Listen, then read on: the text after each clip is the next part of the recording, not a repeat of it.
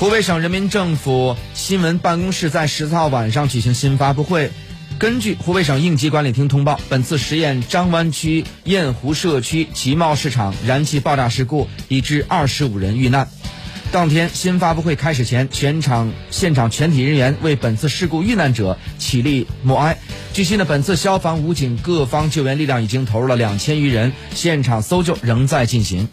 湖北省也已经成立实验室的雁湖社区集贸市场爆炸燃气爆炸事故调查组。湖北省卫生健康委员会主任徐远超介绍，呃，涂远超介绍，